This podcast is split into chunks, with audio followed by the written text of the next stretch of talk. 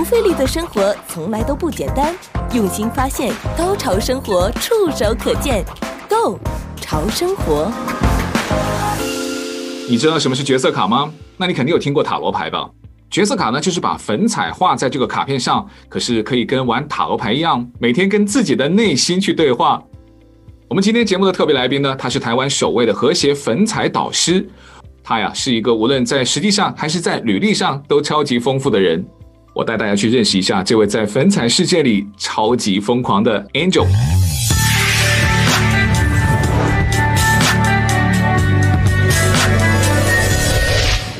欢迎各位来收听收看我们的《购潮生活》节目，我是潮生活主理人小伟。我们今天线上的特别来宾呢，他是 Angel。Angel 呢，他的。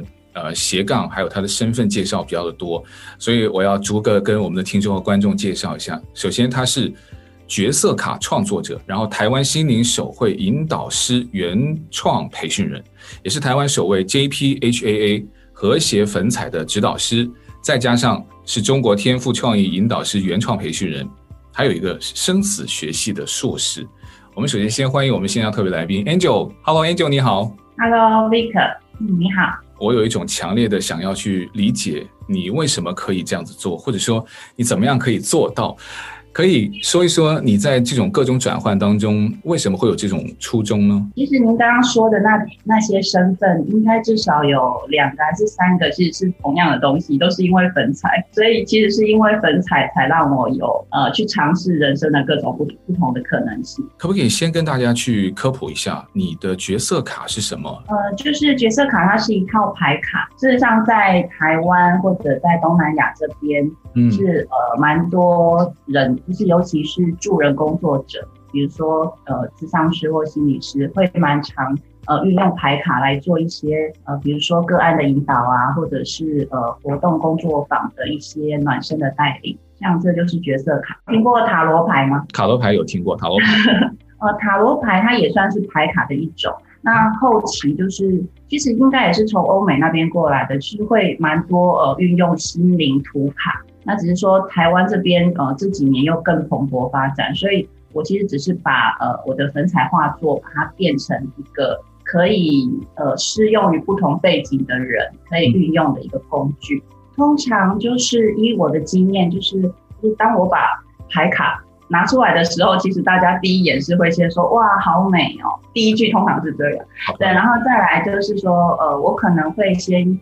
邀请他们，就是哎，请他们可以跟先感觉一下他今天的心情，或者他最近的状态。那他可以从呃我的角色卡是全部六十张嘛，那我就会邀请他说，比如说我们就用这几张来，Vic，你告诉我，那你觉得你今天一整天的心情状态，你觉得可能会是什么颜色或什么样的图像可以代表你今天的心情呢？然后我看到 Angel，你现在手上拿到的都跟我展示了，是你在右手哈，就是我们镜头的左下方，也就是你的右手。然后有一张呢是一半有红色的，有点像沙滩那个海浪冲上去。OK，所以等于它其实是最先抓住你的注意力的。对。那 Vic，我想要再呃先请教一下，就是因为这一张是不具象的。你会想要从哪个面向去观看？我要从你刚刚之前的那个方向，对，嗯、红色，然后黑色在下面。我自己的想象是有点像那种什么岩石滩，或是呃，可能是一个非常特别的沙滩嘛。它的沙子的颜色是这种橘黄色，可是那个海浪已经要冲上来，有点像。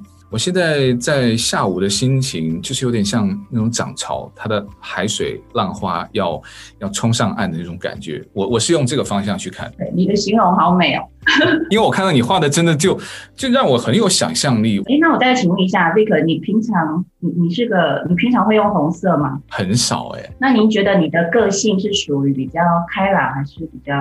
拘谨还是比较内向呢？我的世界是开朗的，内心我认为自己是一个非常活跃，然后又非常外向的人。好，那。嗯、你看，像刚刚我就邀请你，就是先感觉一下你今天的心情，然后再请你挑牌卡嘛。那事实上，因为呃人是很会脑补的，所以就是图像它其实是它立刻就可以跟我们心灵的感受去做一个结合。那事实上这一张画作是不具象的，那甚至你也可以从不同的方向看，可是你就决定看了这个面相。那它就跟你心灵呃你的感觉是对应的了嘛。对对，对，而且你又把它想象成是沙滩，事实上如果换成另外一个人来讲，他不一定会把它想象成沙滩或海浪，也许别人也不会挑这么强烈的。嗯，所以这就符合了你今天的状态。那事实上，如果是一个好的引导师，或者呃，你今天不管是参加咨商，还是说是一个暖身活动，当你就是就着这个图像去阐述你自己的心情的时候，它其实就已经达到一个有点像叙事治疗或者诉说的一个。一个作用了，然后再看那个引导师要怎么再引导你。哇，wow，好有意思哦！然后我就是有一点是看这种什么心理咨询师的感觉。你是教大家去怎么把这张卡片上这么美的粉彩画出来呢？还是说你要教大家怎么能够看到这种的粉彩画之后，能够让它跟你的心有一种桥梁，能够搭通之后，达到一种舒压呀，或者是就是发挥想象力的感觉？我。觉得它是没有区分，这可能都是我想做的部分。觉得我会接触粉彩，其实是因为，就是我觉得从我出生到现在，可能都一直在找寻自己的天赋或天命，然后或者在思考生命的意义是什么。所以我就不断的在探寻嘛。那当我发现，比如说我可能只是一开始因为粉彩很漂亮，我去学习了它，虽然我没有任何的绘画基础，可是我还是去学习它。然后学习之后，也许跟我自己本来对生命的探问有了连结，啊，也许是它的色彩能量或是什么，我就觉得说，哎，我好像可以很善用粉彩这个工具。所以，纵使一开始的我不是画得很漂亮，可是我就感觉，既然粉彩可以感动我，那它也一定可以感动别人。而且，我想要呃，就是跟大家分享我对粉彩的感动。至于我对粉彩的感动，以及呃，我因为呃很喜欢它，然后也愿意一直去学习它跟善用它。那我就可以一直去发展我对粉彩的认识，那就可以做到你刚刚说的。也许我可以除了教大家技法之外，我也可以有设计牌卡，然后让愿意好好使用它的人再去做其他助人的工作。这样。哇，很棒哎！你刚刚手上那些卡都是你自己画的喽？对的，呃，目前角色卡是六十张，然后今年我应该还会再出一套，是一百二十张。啊，好棒哦！那就是说，心情可以再把它具体的细分，而且使用的人或是使用的时间，甚至它使用的场景，都可以因人、因事、因地而异。Angel，你刚刚提到你没有画画的基础，可是这种像我觉得偏向于印象派，也比较是没有具象的画作，它真的是不需要任何的门槛吗？呃，事实上，我是二零一五年才开始学粉彩，那在这之前，其实。也许只有国小的时候的美术课，那就从那之后到二零一五的中间，这辈子我从来没有认为我会跟画画有关系，或者我喜欢画画。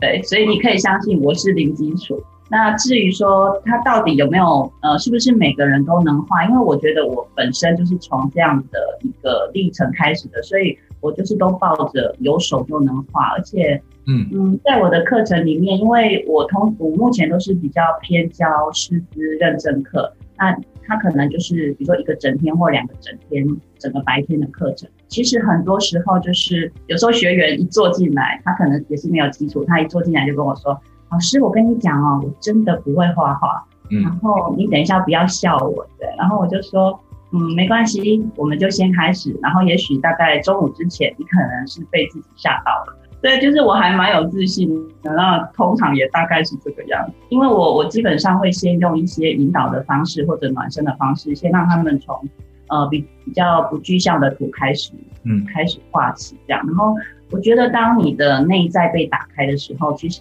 人的创意还有那个能力，其实它就会展现出来了。你现在有在授课，那？通常跟你去学这种画粉彩的，他们通常是什么人多呢？啊、呃，目前我的学生群里面，当然台湾人还是占大多数，然后另外就是有呃香港、新加坡、马来西亚的同学，因为他们之前我会飞过来上课，嗯、或者我飞出去教学，大概应该有一半以上，其实他们本身已经是就是在助人工作领域，无论是社工师、心理师还是身心灵工作者，大概是超过一半以上是这样子的领域。他们有的人也许有绘画基础，也许有的没有。那另外就是，当然还有就是像我这种，就是以前的我是上班族嘛，就是没事找事做，就是到处学、到处看，也是有这样子的人。那另外就是，目前我觉得现代这个世代的人，其实是对着这个世界的各种事物都抱着好奇心，然后他只要看到有吸引他的东西，他都愿意去花时间啊、呃，花金钱去接触、去学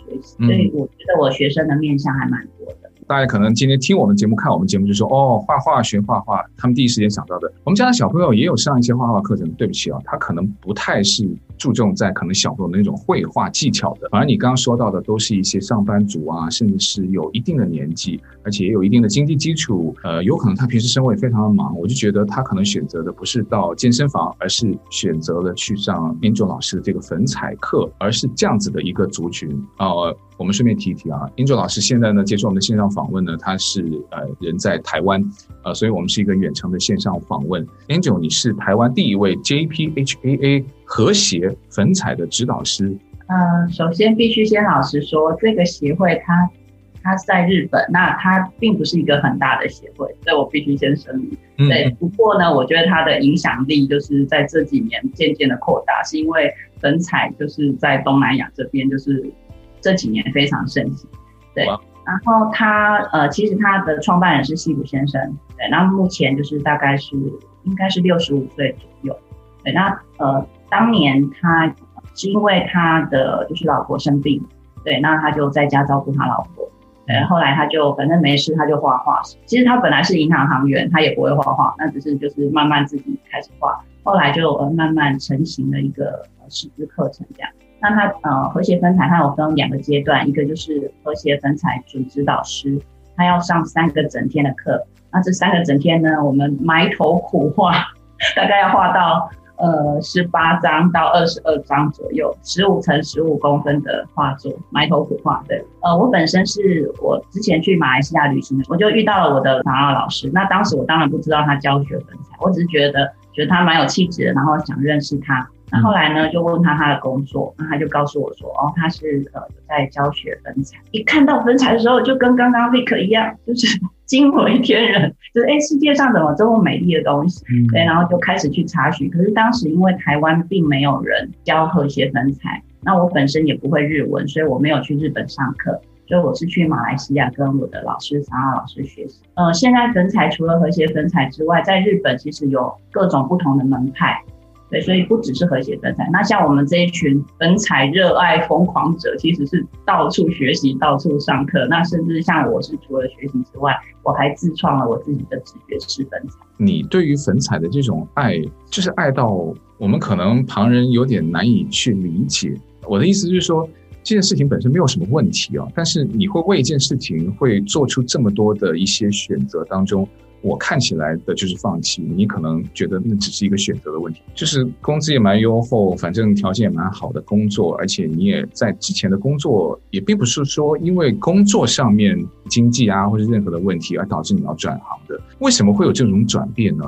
这就回到了我前面有说，就是我觉得我从出生到我遇到粉彩之前，我一直都在思考生命的意义，然后还有我我为什么要活在这个世界上，就是我觉得人。应该不是只有吃饭睡觉就没事了嘛？就是既然上帝把我们创造在这个世界上，就是我自己的认知是肯定是要赋予我们一些使命，或者我能够为这个世界上创造一些东西，不然到底我活在这世界上要做什么？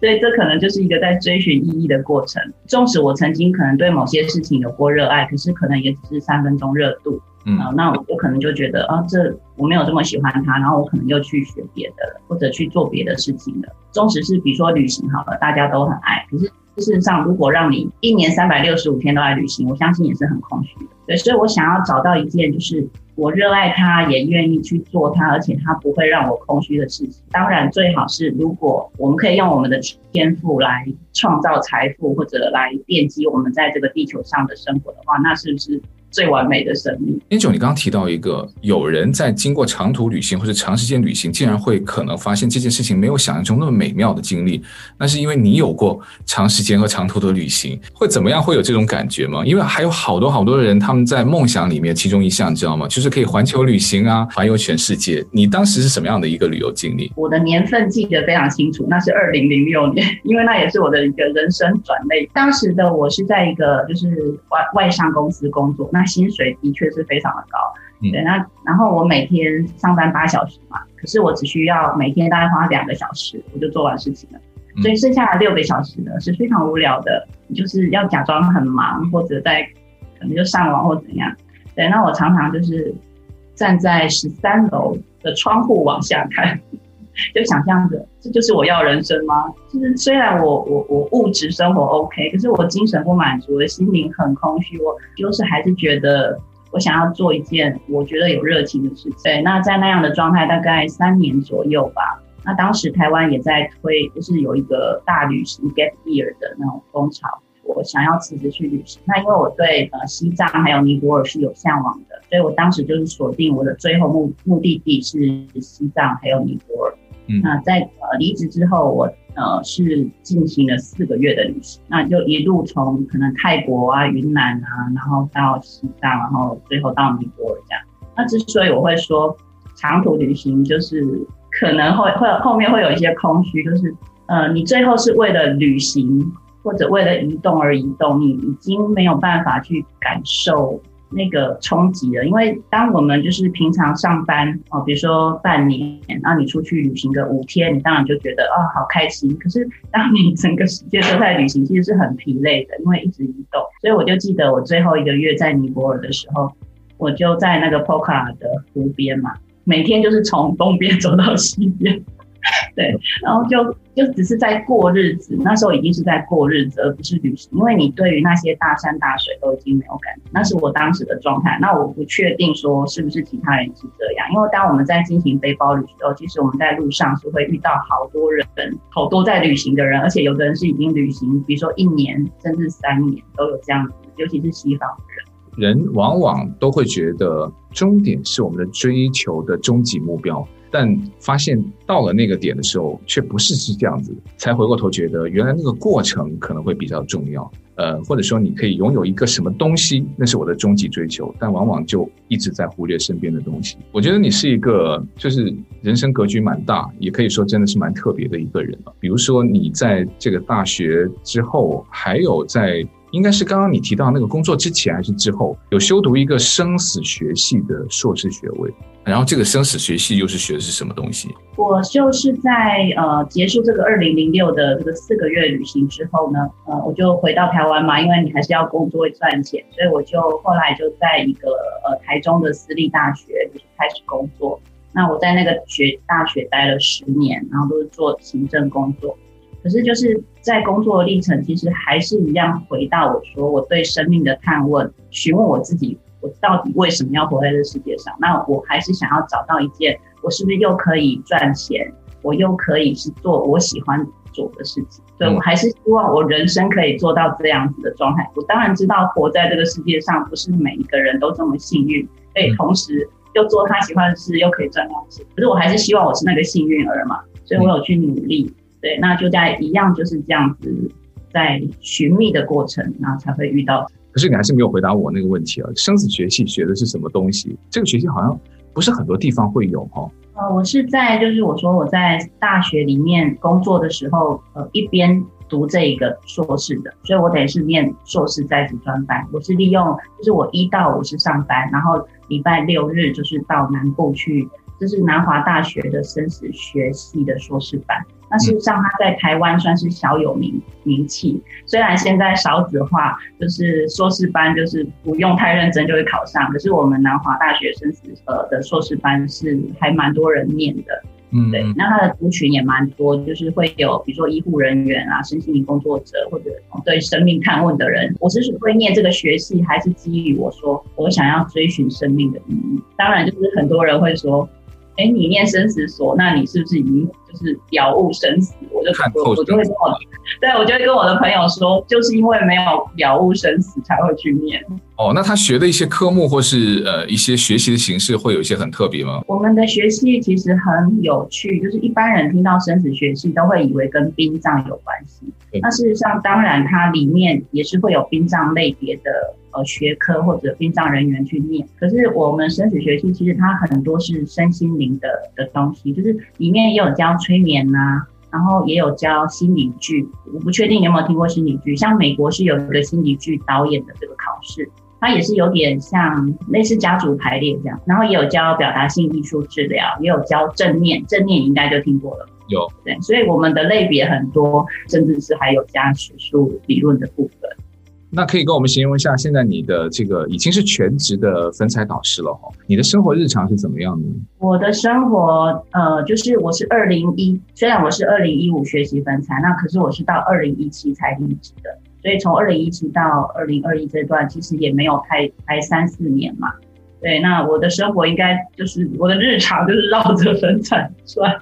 那呃，我不是在画粉彩，就是在教粉彩，或者就是在吸取创意。至少我感觉，呃，我从我离职之后，我有一个深深的感觉，至少我每一分钟都在做我热爱的事情，或者在做我自己想要做的事情。对，所以虽然也许我的工作时间并没有比以前在学校的时候轻松，因为我觉得身为一个自由工作者，或者一个你没有背后一个大机构来依靠的状态，你。呃，其实是你要一直精进自己。那不过也因为你对这件事情很喜欢，所以你呃花入的不管是心力还是什么时间体力，其实你都是心甘情愿。嗯，我觉得那个心甘情愿很重要，就是会让我觉得嗯、呃、我很开心，然后我没有任何的就是不愿意。对，我很喜欢这种心甘情愿，然后。它带给我快乐，然后我也可以把这种快乐再跟大家分享。还有一个也是灵魂拷问了：任何人如果在从事自己喜欢的梦想的职业的时候，那他可以维持生活吗？嗯，就是关于这种现实跟梦想这种，我不确定别人是怎样，可是我只能说我特别的幸运。嗯，事实上在面对说追寻梦想，然后有没有遭遇什么困顿？我我真的还没有。那工作太好吧？其实有有积蓄，是不是？会会不会会有帮助呢？我的积蓄也不是太多。如果以我的年纪来说的话，呃，就是啊，我要怎样？我一个月要多开多少课，我才能够达到这样的收入？其实那时候的状态是，就是脑子很痛，然后每天晚上就是都睡不着。对，可是后来好像忽然有一天，我就晚上我忽然在想说，我与其把力气花在思考。我是不是可能不成功？那为什么不把力气花在我要怎样把这件事情做好？对，那当我有这个念头的时候，我就不去想说我可能会失败，我就是我不想把力气放在负面的思维，我就放在我怎么把事情做好。对，那当然你说呃，我有一点点积蓄，这绝对也是就是一定是重要性的。对，那至少我知道我是二零一七的四月呃四五月离职的。那我知道我下半年肯定不会饿死，对，那我就全力冲刺，就是哦，我就是就是去铺展我的课程这样。这些年就是因为刚好真的都有一些很好的机缘，或者是可能就是大家对于我的课程设计也很喜欢，所以其实是一直持续有学生。那不过，比如说像去年因为疫情，其实还是对我们会有影响的。那当你的心安定的时候，其实你就会散发一种感觉，就是人家来跟你上课的是愉快的，而不是担忧的。我不相信你的家人或是你身边比较亲密的朋友，他没有对你这些这项选择有过异议吗？肯定会有吧？肯定有啊。所以我刚刚讲的是我自己的心态嘛。他们怎么会去影响你？但又怎么你会来后来又不会去被他影响？他们有没有实际说？你做到什么东西会让他看到了？嗯，第一是当我决定辞职的的时候，我那时候年纪够大，四十几岁。虽然你会受到家人朋友的一些质疑，可是就是我都老娘已经活到这年纪了。嗯、那另外就是要跟你透露一点，就是事实上，当我跟大学提出辞呈的时候，我是大概至少一年后，我才告诉我爸妈我离职了。哇，事实上在对在辞职的时候，我是我是跟他们说，哦，我现在转变为那个学校的兼职讲师哦。嗯，对，这招 很狠哦。那反正也就是瞒天过海，但也就是缓兵之计了。他可能隐隐约约知道你在干嘛，你怎么可能就是在学校上班，然后平常还教学，或者假日还教学，或者又飞出国教学？嗯，他们一定会质疑的、啊，对，就所以就那个打模糊仗过去。像你提到在感情方面，那有可能那就是真的也让你在曾经坚持这一方面有一点点小小的动摇吗？我之所以会想要就是呃选择粉彩这个自由业，其实当时有一些原因，是因为当时的感情，因为呃当时我跟我的男朋友是分隔两地，就是我在台中，他在台北。那可是我觉得以我的年纪，其实事实上。我是不可能就是在他工作的城市去找到一个上班族工作。就是当我们在热恋的时候，他当然会很希望，就是我可以在他的身边，或者我们一起。可是我们都知道现实不可能，所以呃那时候我就在想说，诶，我有没有可能是从事一个自由工作者？那我就可以调配自己的。所以我之所以呃会就是辞职，然后去从事粉彩这个工作，也有一些原因，是因为我想要调整工作状态。那不过当然就是人生就是很有趣，所以所以他我都常常说他是我这个生嗯粉彩盗图的小天使。那但那件事情没有让你我我都已经就把头发都弄湿了，我就只能一直往前了。嗯，可是当时的我已经已经在做粉彩了啊。啊，对对啊，对。那那他常常会说，我觉得你爱粉彩比爱我还多。哦。对对对，可是我当然我都会跟他说，没有没有，是因为你我才我才这样子很认真的。对，那其实呢，是不是呢？其实你有你有问过自己吗？嗯，我就是在可能就是已经有感觉到对方没有对你没有像以前那么热的爱的时候，我那时候心里有问我自己说，如果我人生只能选择两件事，一个是哦有一个呃稳定的情感的依靠，跟一个我要找到一个可以发挥我天赋的工作。如果我人生只能选择这两件事，我要选择什么？嗯，我觉得我要选择可以发挥我天赋。对对对，我当时有这么想。当然，我们每一期的节目，如果有些特别来宾的时候呢，我们的听众和观众都能够听到对方分享的故事里面，希望也可以给自己有呃任何角度的启发。那今天我们特别来宾呢，Angel 呢，他因为呃，他首先是一位粉彩导师，也是台湾第一位，反正就是获得这个粉彩呃 JPHAA 他们认证的粉彩导师。